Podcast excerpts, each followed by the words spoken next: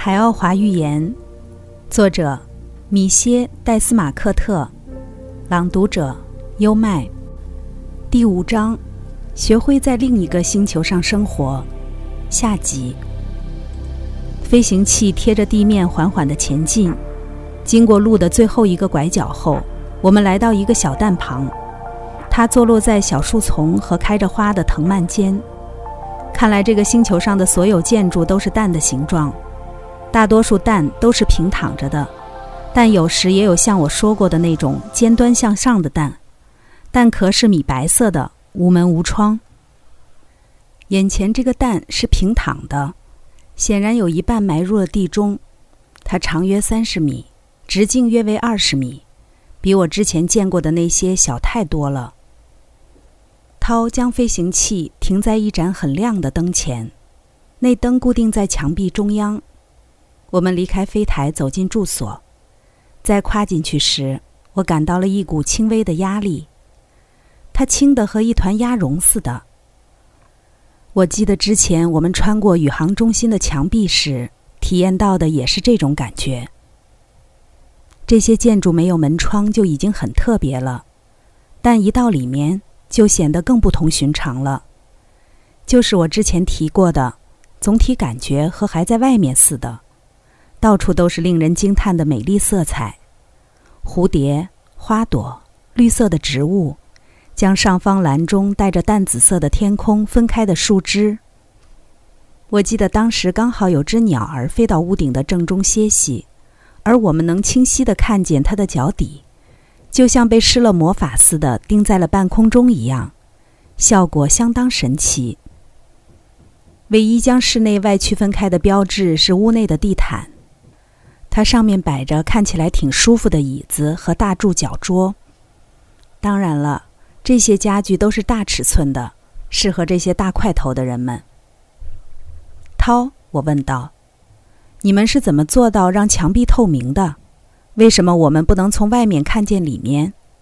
还有，为什么我们可以穿过你们的墙壁，就像刚才那样？”首先，米歇，让我们先把你的面罩摘下来。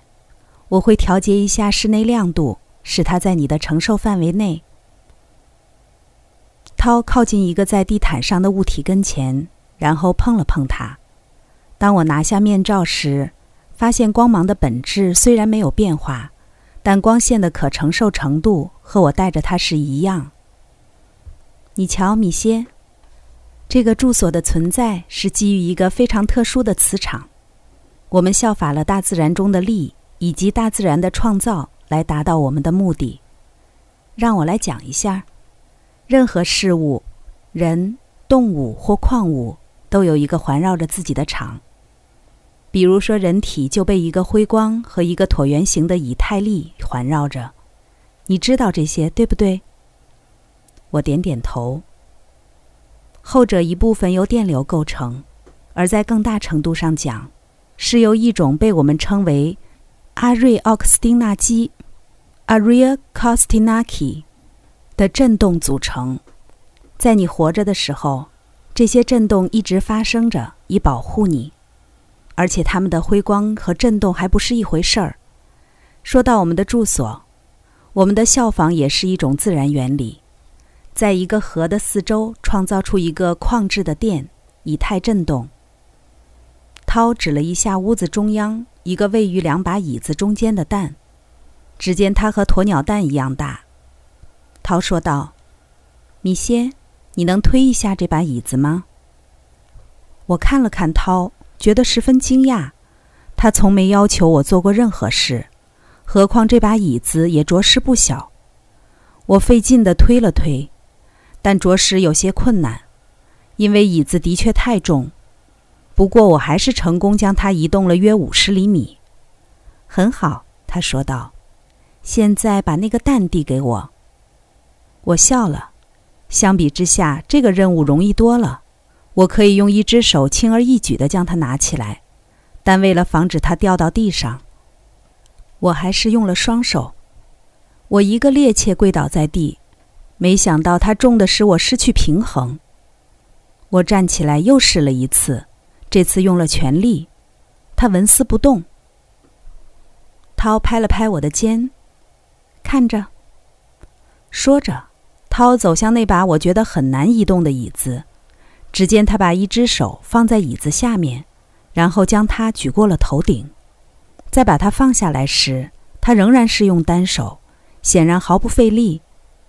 之后，他双手抓住那蛋，鼓足了所有的力气，又推又拉，累得脖子上青筋暴突。那蛋也依旧纹丝不动。他被焊在地板上了，我说道。不，米歇，它是正中心，不能被移动的。它就是我刚才所说的核心。我们在它周围制造了一个立场，这立场强到连风雨都无法穿透。至于阳光，我们可以调节它的入射量，在其上歇脚的鸟儿。也会因其体重尚不足以穿透这个立场而不会掉下来。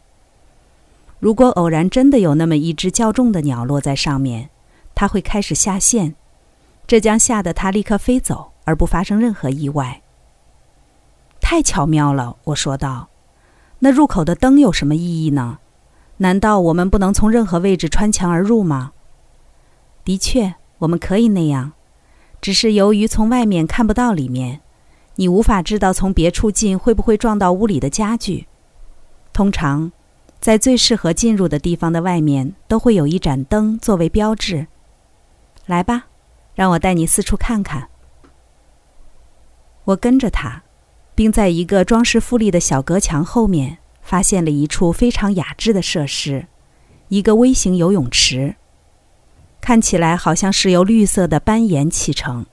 旁边还有个与之相匹配的洗手池。洗手池上方有只斑岩天鹅，它弯着脖子，张着嘴，美轮美奂。涛将手伸到天鹅嘴下面，立刻就有水流过他的手，并流进了洗手池中。他缩回手，水也跟着停了。他示意我也试一试。这洗手池约有一米五高，所以我这不得不将胳膊高高抬起。不过我成功了，水又一次流了出来。真灵巧，我说道。这座岛上有可饮用的水源吗？还是你们得打井？涛又被逗乐了，露出明亮的微笑。我对他这种反应已经很习惯了。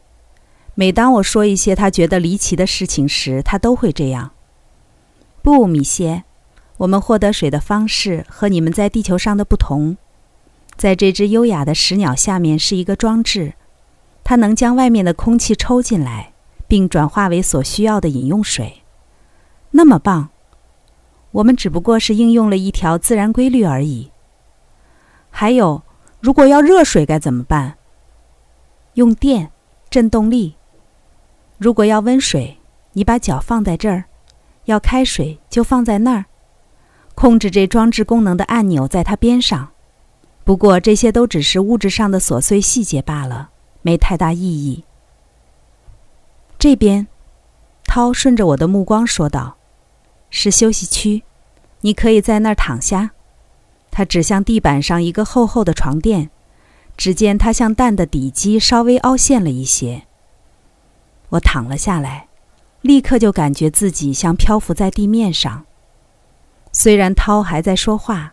我却听不见他的声音了，他在一片雾幕中消失了，好像周围是团团棉絮，将我裹在浓雾之中。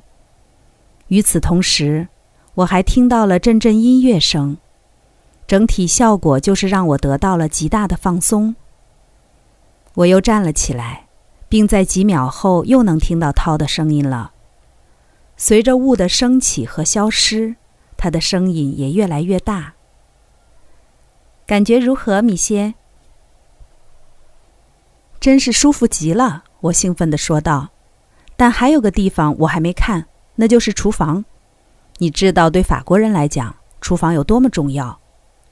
这边，他又笑了起来，并朝另一个方向走了几步。看见这个透明的抽屉了吗？在里面，你可以看见各种隔间，从左到右分别是鱼、贝类、蛋类、奶酪。乳制品、蔬菜和水果，在这最后的一个隔间里放着你们所谓的 “mana”，就是我们的面包。你不是在戏弄我，就是在和我开玩笑。我在你抽屉里看见的全是一些红色、绿色、棕色和这些颜色的混合物。你看到的是各种食物的浓缩品，鱼、蔬菜等等，它们是由出色的厨师用各种特殊工艺制作出来的品质最好的食物。你尝下就会发现，这些食物既美味又富有营养。接着，涛用他的语言说了几句话。没多久，我的面前就摆上了一个盘子，选出来的食物在上面摆成悦目的样子。尝了一下，它的味道使我惊喜起来。尽管它和我此生之前所吃过的任何食物都完全不同，但确实很美味。我在飞船上已经品尝过玛娜了，在又吃了一些后，我发现它和盘子里的食物是很好的搭配。你说这种面包在地球上被称为 mana，它是怎么出现在地球上的呢？它是我们宇航飞船上的一种常备食品，非常实用，易压缩而且富有营养。实际上，它是一种由小麦和燕麦制成的全营养食物，单凭它就可以让人存活好几个月。就在这时，我们的注意力被几个前来的人所吸引。他们贴着地面在树冠下飞着，之后落在了蛋的入口，解下各自的塔拉后，将其放在了一块大理石上。显然，那块大理石的用途应该就在于此。他们陆陆续续走了进来，我高兴地认出他们是比阿斯特拉、拉涛利和飞船上的其余成员。他们已将宇航服换成了颜色闪闪发亮的阿拉伯式长袍。后来我知道了，为什么每件长袍的颜色都和穿着它的人那么搭配。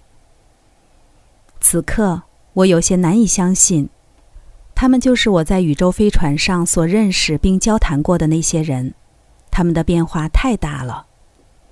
拉涛利走向我，脸上洋溢着灿烂的笑容，他将手放在我肩上，并通过心灵感应问道：“你好像有些发愣，亲爱的。”你不喜欢我们的住处吗？他读出我的欣赏和赞美，为之高兴起来，并转身向其他人转述了我的答复。他们都立刻快速而又热烈地讨论起来。他们都坐了下来，自然的比我更像在自己的住所中。我有一种鸡畜鹤群的奇怪感觉，因为这房间里的家具均为他们量身打造，和我显然很不匹配。涛去厨房，在一个盘子里装满了吃的东西。在他说了句话后，所有的手都伸向了盘子。只见他缓慢地升到了空中。盘子在屋内盘旋，不用碰，就在每位客人的面前停下来。终于，他停在了我面前。我怕把他打翻，小心翼翼地拿了一杯蜂蜜水。这动作把大家都逗乐了。盘子停止飞行，返回了它原来的地方。之后，所有的手也都放了下来。那是怎么做到的？我问涛。他们都用心灵感应明白了我的问题，一下子都笑了起来。米歇，通过你可以称为悬浮术的能力，我们可以随便将自己升到空中，但那只不过是我们的一种娱乐方式而已，没什么太大意义。说完。盘着双腿的他升到了椅子上方，并开始在屋里漂游移动，最终停止在了半空中。